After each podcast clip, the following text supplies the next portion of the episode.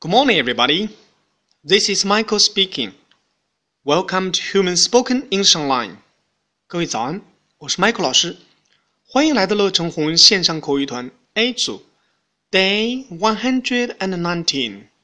Here we go. 小新这天感冒了，不停的打喷嚏。在一旁的小萌是怎么样安慰他的？让我们听一下。啊，True. God bless you. Thank you. OK，啊，chew，这是一个打喷嚏的象声词。那小萌说的是 God bless you，上帝保佑你。God，God，上帝，bless，bless，保佑。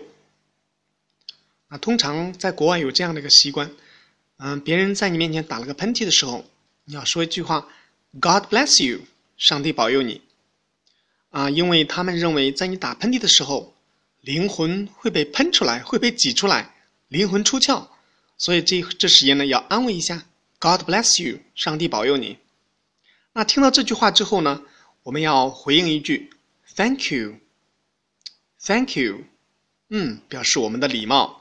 OK，好，完整来一遍。Achoo.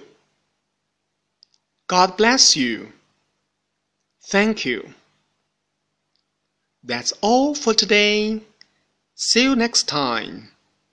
God bless you. Bye bye.